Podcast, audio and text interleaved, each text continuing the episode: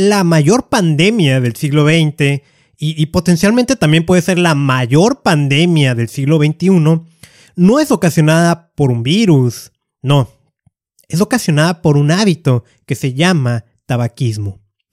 E, e, este hábito tiene repercusiones no nada más a la salud, de lo cual mucho se ha hablado, también tiene repercusiones hacia el medio ambiente.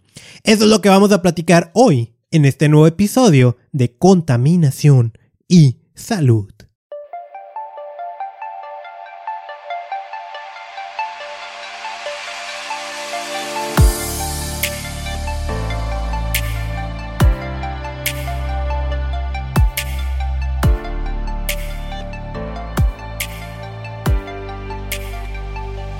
Bienvenido al espacio donde aprendes a protegerte de los contaminantes y de los peligrosos químicos que hay en tu entorno. Te saluda Carlos Bustamante, episodio 85. Un episodio especial por varias cuestiones. Una, por supuesto, pasó algo de tiempo entre el episodio 84 y el 85. Cuestiones que tengo que atender, pero aquí estoy con mucho gusto porque en este nuevo episodio estoy estrenando equipo de grabación de podcast y, estoy emocionado para ver cómo resulta. Lo que compré fue una grabadora, te, digo rápido, no, para no desviarnos del tema, pero para quien quiera iniciar su propio podcast o pues, le gusta esta temática, ¿no? Eh, eh, eh, compré una grabadora de la marca Zoom, ya, ya muy distinto a, a lo que utilizaba. Estaba usando una marca Tascam individual, muy suave, ¿no? Porque no era necesario conectar, por ejemplo, cables, eh, se conectaba directamente al micrófono. Ya estoy utilizando otro tipo de grabadora que yo esperaría también que me otorgue otro tipo de resultado. Entre las principales ventajas es que ahora que ya retome las entrevistas, ya, ya no voy a andar inventando cosas, ¿no? Vamos a conectar buenos micrófonos y va a haber un muy buen resultado. Con este aparatito también puedo usar hacer transmisiones en vivo y aunque no lo he hecho en contaminación y salud, eh, bueno, muy, poco, ¿no? Realmente. Eh, lo he hecho con otras cosas que hago, ¿no? Y ha habido muy buen resultado porque eso significa que puedo conectar un micrófono de muy buena calidad en la transmisión y grabar el audio, en fin. Estoy emocionado. Con esto ya puedo conectar hasta cuatro micrófonos. Eso significa entrevistar a cuatro personas y incluyendo que alguien se conecte vía Zoom o por llamada telefónica y eso me emociona. Vamos a ver cómo resulta para este episodio. Ya próximamente también cambiaré micrófono por uno de también un poquito mejor calidad.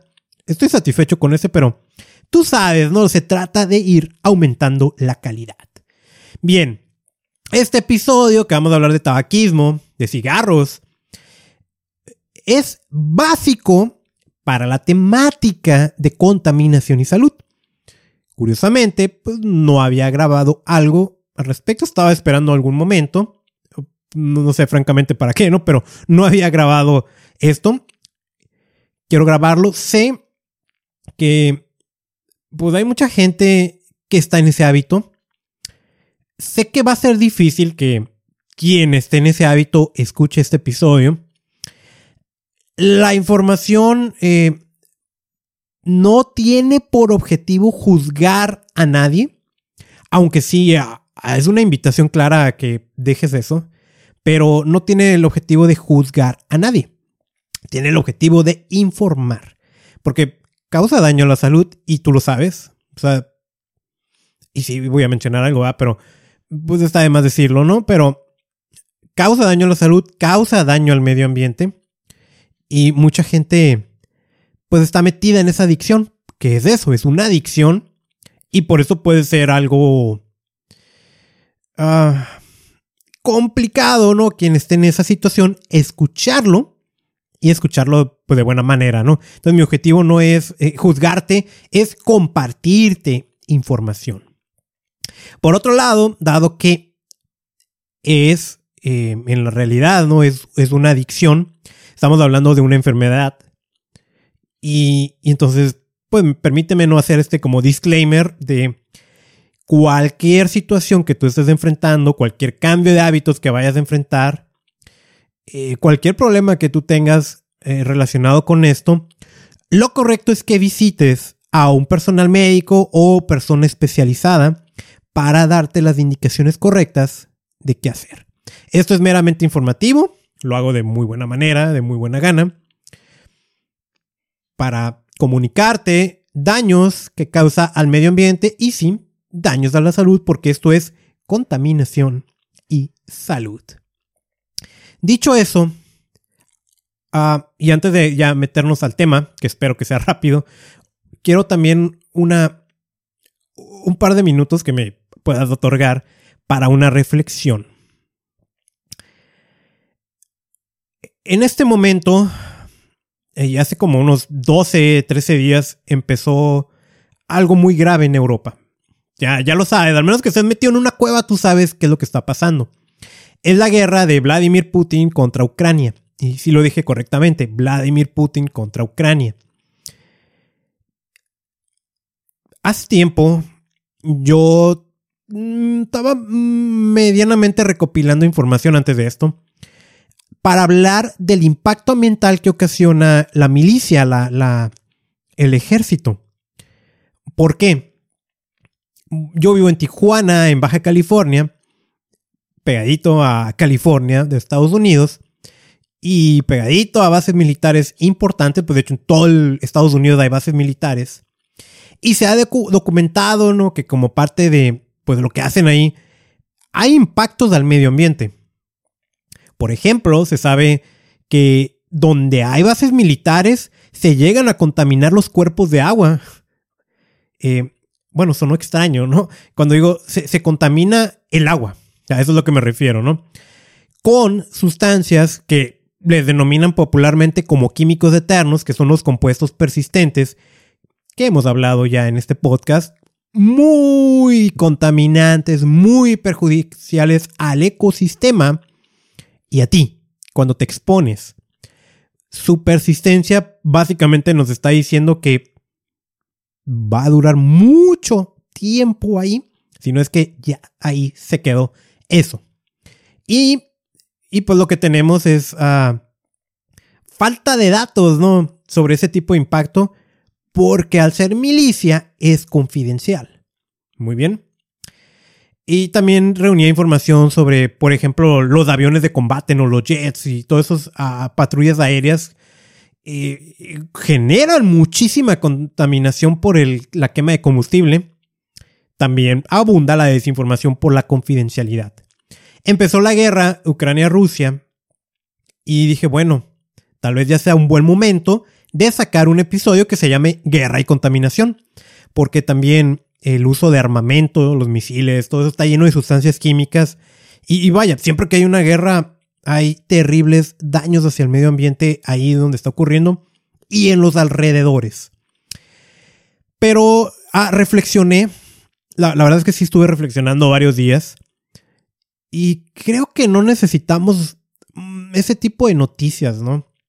Es muy triste lo que está pasando y no quiero yo abonar más y empezar a decirte lo que el impacto ambiental que hay en Ucrania y, el impacto ambiental global de todas las guerras. Eh, no quiero, al menos no ahorita, ¿no? Tampoco me quiero colgar ahí con eso, ¿no? Y para grabar eso, o sea, no, no debería estar ocurriendo, ¿sabes? Entonces, quiero acabar esta sección, ¿no? Con, manifestando, ¿no? Que además del impacto ambiental que se va a ocasionar en Ucrania,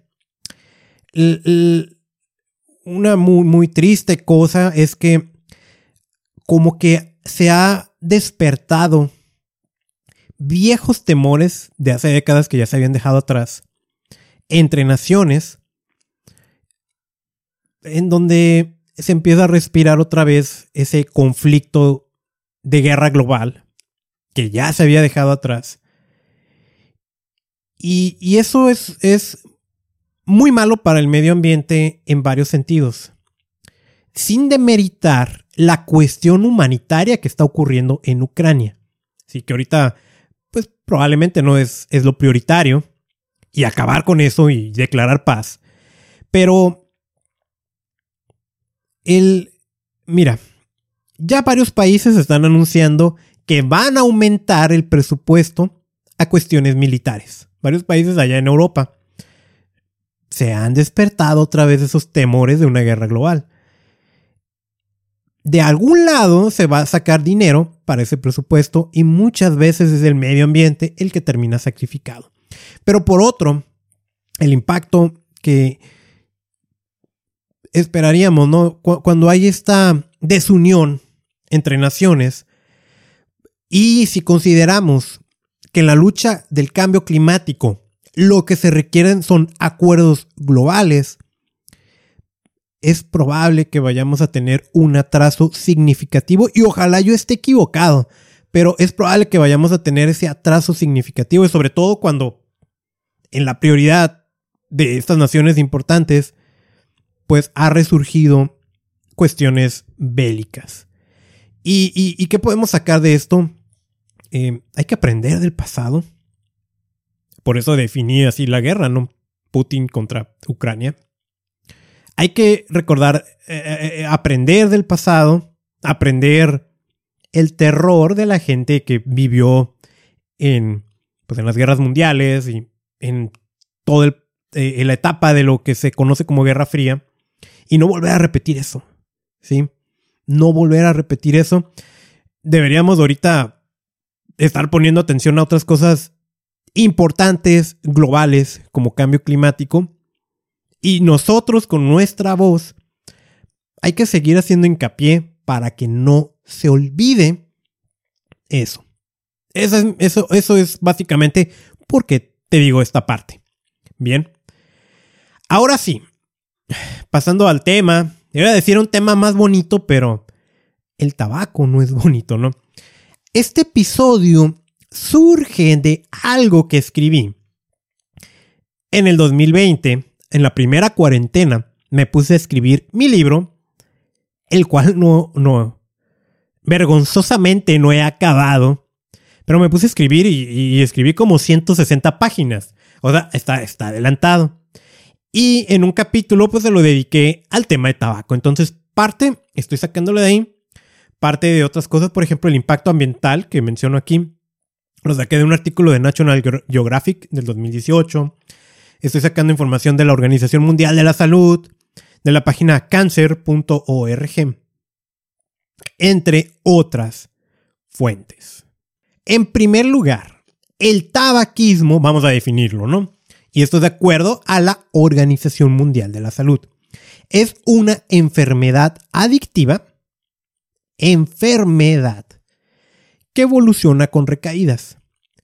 En esta enfermedad, la nicotina es la principal responsable. Y ojo, hay nicotina natural y hay nicotina sintética. Dato estadístico. 70% de los fumadores quieren dejar de fumar. Solamente el 3% lo logra sin ayuda. Por eso, en la introducción de este episodio, eh, lo, definí como la principal pandemia, que no, no es un dato mío, ¿eh? eso no, no es un invento mío, así está definido, como la principal pandemia del siglo pasado y potencialmente puede seguir siendo la principal de este siglo.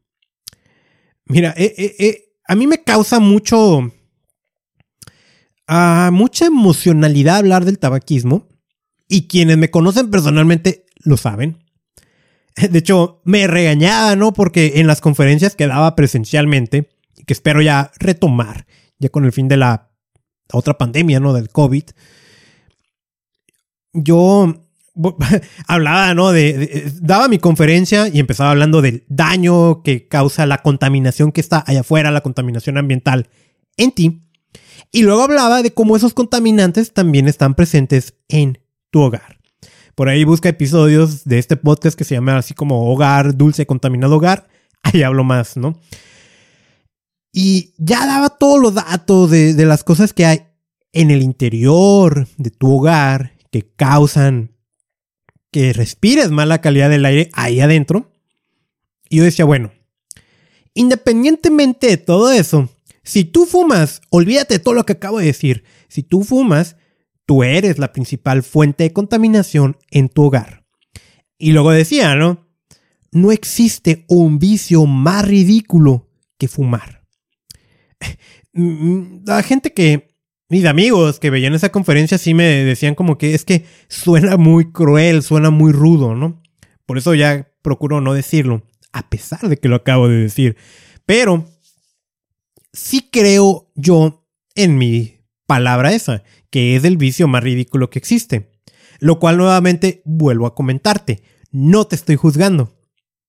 Sencillamente doy información. ¿Sí? Pero mira, una de las razones para fumar es que dice la gente, me tranquilizo.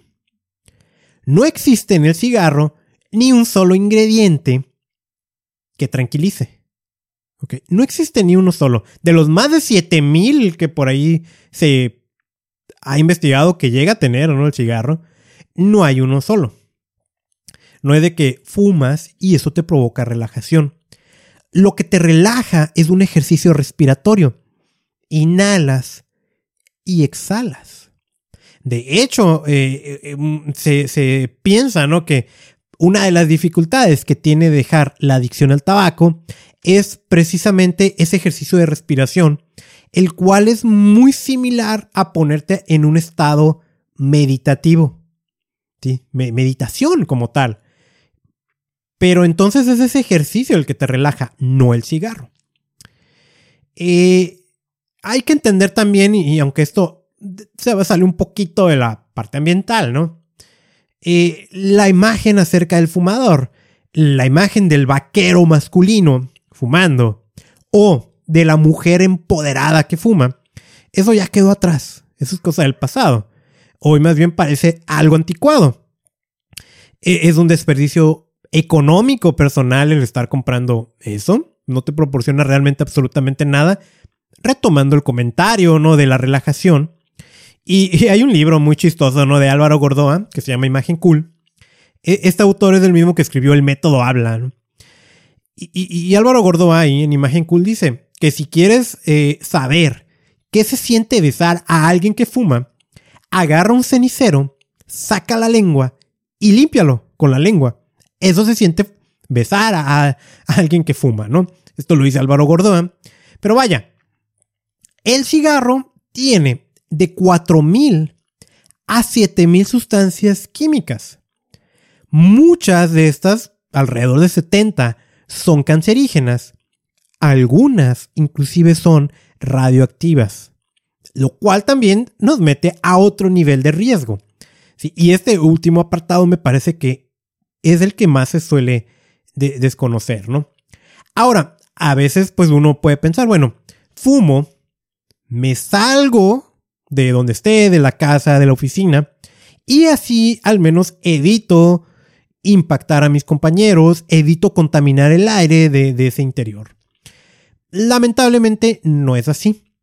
Los químicos que se desprenden del humo del cigarro se quedan impregnados en tu piel y en tu ropa y aunque te bañes y aunque laves la ropa, se va a quedar ahí por varios días, impactándote a ti, impactando a tu entorno. ¿Sí?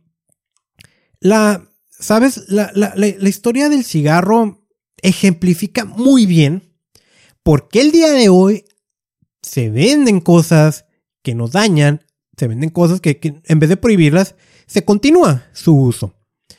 E, en el caso de, medio ambiente, pues hablo, no, y, esta, ¿no?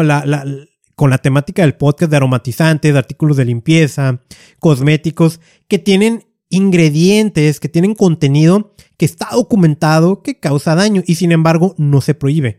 Ah, es muy parecido al tema del cigarro.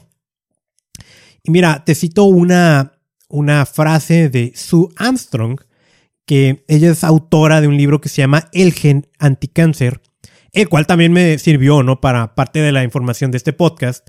Dice Sue, menospreciar a la ciencia ha sido siempre el modus operandi de la industria del tabaco. Aquí te va. Vamos a hacer un ejercicio creativo, ¿no? Ponte como si estuvieras en 1949. ¿Vale? En 1949 muy probablemente no cualquier persona tenía televisión. Tú tienes la fortuna de contar con una. Llegas a tu casa, ¿no? Te quieres relajar, la prendes y, y, y lo que a continuación ves al momento de prenderla es una de las primeras muestras del poder del marketing en un anuncio publicitario. Empieza el comercial, por supuesto en blanco y negro, y, y empieza con una voz de fondo. Esta voz te dice, cuán a menudo tu trabajo te saca de la cama en la mitad de la noche. Bueno, si fueras un médico, sería a menudo, y generalmente no hay mucho tiempo que perder. Se acaba la voz de fondo, ¿no? Y en eso pues se muestra a un doctor que está con su colega y pues ahí en, en su espacio, en su oficina, entra una enfermera. Le ofrece café al doctor.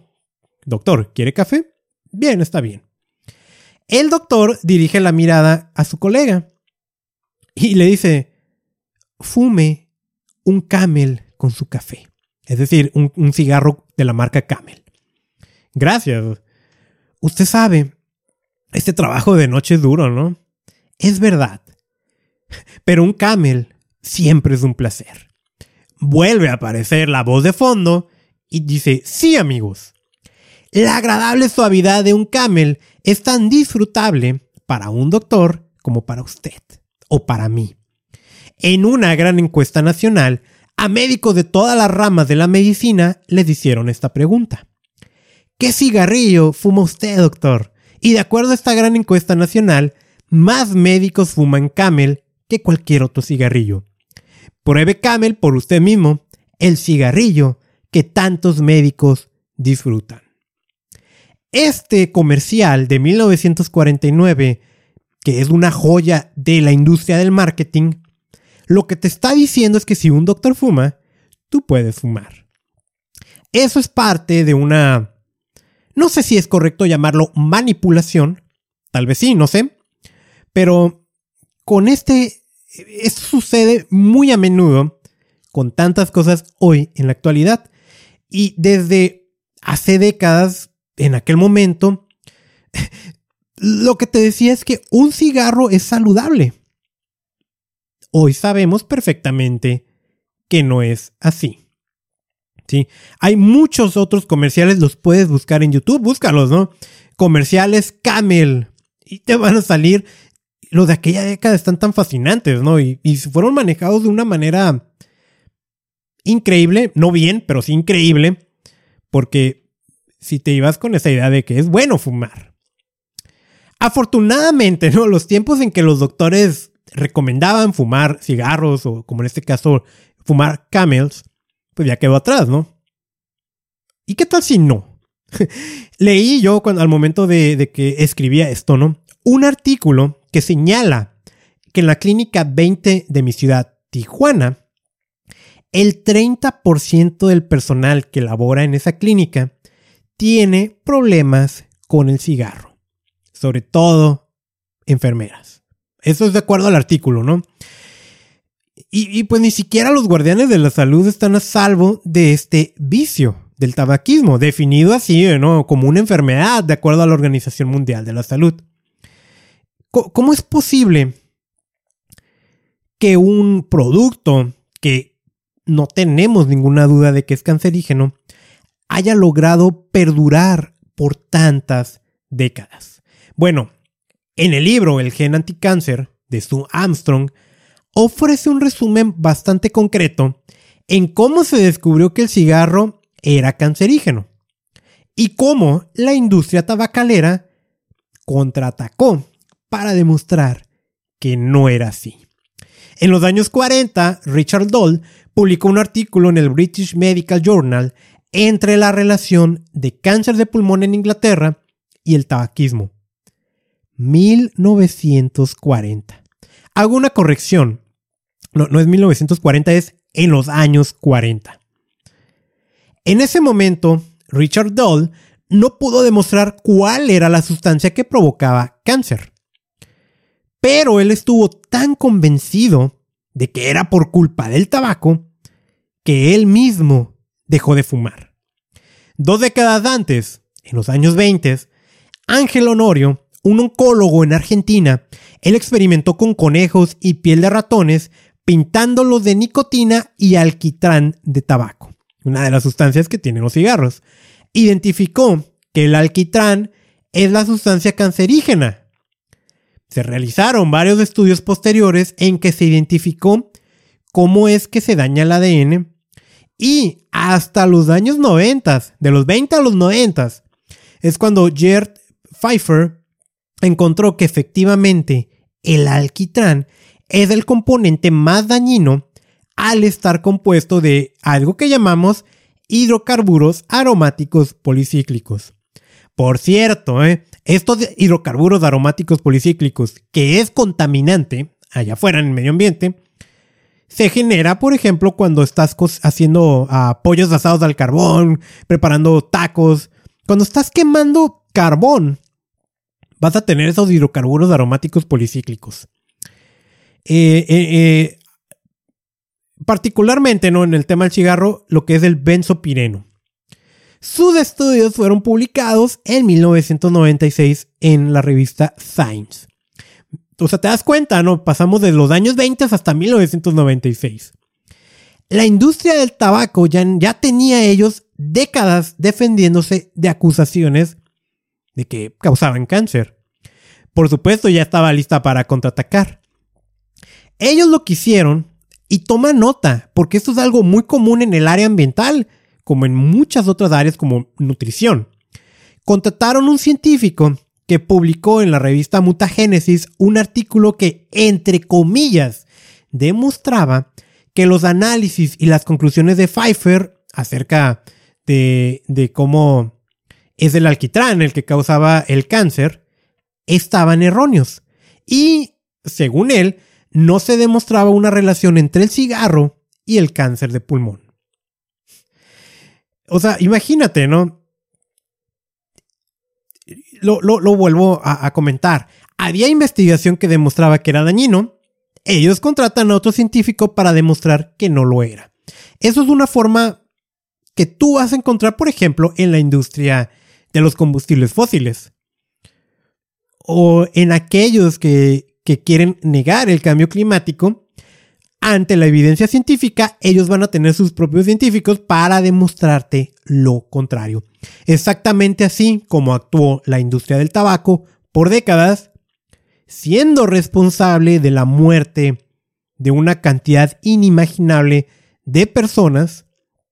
Y así lo han hecho otras industrias, por ejemplo, la azucarera. Aunque ahí ya sería involucrarme en una temática que se sale de este podcast. imagínate esto, ¿no? Estas las afirmaciones que ellos hacían, ¿no? no hay evidencia que fumar cause cáncer de pulmón. ¿Sí? Es ridículo, ¿no? Bueno, podemos expresar en el futuro otros ejemplos, ¿no? Como no hay evidencia que los cosméticos son perjudiciales para tu salud. Eso te lo digo como en un comparativo. ¿Qué tal? No hay evidencia que los genes, geles antibacteriales son dañinos. Cosas que he mencionado en este podcast que por supuesto que lo son. Hay una metodología que usan las empresas poderosas para defenderse de acusaciones similares. La Organización Mundial de la Salud documentó cómo la industria tabacalera ha engañado al público. A lo mejor ahorita no tiene sentido en el 2022, pero nuevamente entre los años 20 hasta 1996 es cuando se pudo comprobar, a pesar de que ya se sabía, se pudo comprobar que fumar causa cáncer. Eh, para desacreditar a la Organización Mundial de la Salud, la industria tabacalera llegó tan lejos como inclusive contratar y colocar personas en puestos claves, claves en la misma Organización Mundial de la Salud para restarle importancia a la investigación contra el tabaco. De acuerdo a la misma OMS, las tácticas y objetivos de la industria tabacalera fue así. Primero, atacar a la OMS. 2. Emprender una iniciativa a largo plazo para contrarrestar la agresiva campaña antitabáquica mundial de la OMS e iniciar un debate público respecto a una nueva definición del mandato de la organización. debilitar las iniciativas del programa, detener la marcha del tercer mundo hacia un compromiso contra el tabaco, asignar recursos para parar en seco a la OMS, desacreditar a personas claves, contener la financiación de la OMS procedentes de fuentes privadas, trabajar con periodistas para poner en duda las prioridades, el presupuesto, el cometido en ingeniería social, entre otras cosas, de la OMS, dar una nueva orientación o bien modificar las asignaciones del Centro Internacional de Investigación sobre el Cáncer en materia de prioridades y presupuesto. Tratar de cambiar la naturaleza misma y el tono de conferencia patrocinada por la OMS. Establecer a la Asociación Internacional de Cultivadores de Tabaco en calidad de grupo de presión del tercer mundo como pantalla para actividades. Persuadir a la Organización Panamericana de la Salud para que retire el tabaco en su lista de prioridades en el año en curso impedir la incorporación de la Oficina del Trabajo al programa de lucha antitabáquica de la OMS y apartar a la Organización de las Naciones Unidas para la Agricultura y la Alimentación de la OMS. Todos estos puntos lo que nos dicen es, y muy acorde, ¿no? Ahorita a cómo se ha atacado a la OMS en la pandemia de COVID-19, la OMS ha sido atacada muchas veces. Por ejemplo, todo lo que mencioné de la industria tabacalera, de cómo contrataron gente, de cómo desprestigiaron a la OMS, tratando de decir que el cigarro no tenía nada malo, lo malo era la OMS. Es muy parecido ahorita a, a cómo se ataca, ¿no? De que la OMS miente con sus datos. La OMS, pues ha sufrido esos ataques, y, no es la única industria que lo ha atacado. Lo que quiero decirte es que esa palabra tan de moda, fake news, no es algo nuevo. Estamos más conscientes ahorita por redes sociales, pero durante décadas ha habido ese tipo de manipulación. Bien, ya vamos acabando y por supuesto falta la parte importante, aunque ya de manera más resumida. ¿Cuál es el impacto ambiental de el tabaco? Aproximadamente 10 mil millones de cigarrillos son desechados al ambiente cada día. 10 mil millones. Hay una organización que es Ocean Conservancy que organiza limpiezas costeras. Yo tengo la, la, la el orgullo de participar en esas campañas aquí en Tijuana. 30 a 40% de los residuos que recolectamos en las limpiezas en playas son colillas de cigarro. Una sola colilla puede contaminar hasta 50 litros de agua potable. Ojo, el cigarro no es biodegradable. La colilla está elaborada, por ejemplo, con acetato de celulosa, el cual es un derivado del petróleo para cultivar el tabaco se deforestan áreas naturales. Para elaborar 300 cigarros se necesita talar aproximadamente 8 árboles. Y eso sin contar la fabricación de papel y cajetillas. Y cada año, y este dato, anótalo, guárdalo, compártelo con otros, cada año se emiten 225 mil toneladas de dióxido de carbono por fumar. Directamente el consumo del cigarro es un contribuidor de importancia al dióxido de carbono, principal gas de efecto invernadero, que es el que nos tiene hoy preocupados con el tema del cambio climático. Entonces, fumar es una problemática ambiental. Y a la salud, bueno, yo creo que aquí la manera más correcta ¿no? de, de, mencionar el impacto y tratando de no jugar a un doctor es mencionándote qué ingredientes tiene. Una, una, cosa que tú tienes que saber es que el simple hecho de que el cigarro es quemar e inhalar lo que estás quemando, por sí solo ya te estás exponiendo a algo perjudicial. Es un contaminante. ¿sí? E-, esto es muy parecido a, en una, a algo que mencioné también ya hace tiempo acerca del incienso, ¿no? Que hice un comparativo entre quemar incienso y quemar cigarros e inhalar eso. El problema en parte del incienso es que se quema, ¿sí? Pero bueno, en el caso del tabaco, uno pues tiene la nicotina, que es una sustancia química adictiva, produce efectos en tu cerebro que te obligan a querer seguir fumando. Y hay nicotina sintética. Eh, ácido cianhídrico, que lo tengo muy presente porque ya hace muchos años yo trabajé en una industria que manejaba sustancias químicas y nos hablaban del peligro de este gas cianhídrico. Nosotros por las cantidades que manejábamos potencialmente podía llegar a causar muerte. Digo, no porque fumes un cigarro te va a matar el gas cianhídrico, pero es perjudicial. Formaldehído, que ese sí te puedo decir cancerígeno, y ese lo, es muy probable que lo tengas en tu hogar, entonces aumentarías la concentración de este gas. Plomo, metal pesado, causa daños a tu sistema ah, nervioso, causa daños a tu sistema esquelético, entre otras cosas. El arsénico, también que no hace mucho hablamos de él. Amoníaco, ¿sí? Elementos radioactivos como el uranio. ¿Y de dónde salen estos elementos radioactivos? Viene por la forma de cultivo, ¿sí? Y lo fumas y lo inhalas. Benceno, cancerígeno también, pues realmente todos estos son cancerígenos. Monóxido de carbono, este, imagínate que te pusieras en el escape de tu automóvil a respirar lo que sale por ahí. Eso es del monóxido de carbono. Entre otras cosas. Finalmente, esto nos lleva a la pregunta de cómo protegernos o qué hacemos al respecto. Creo que va a resultar muy obvio que la principal cosa que puedes hacer para protegerte es no fumar. Con eso estás haciendo algo monumental.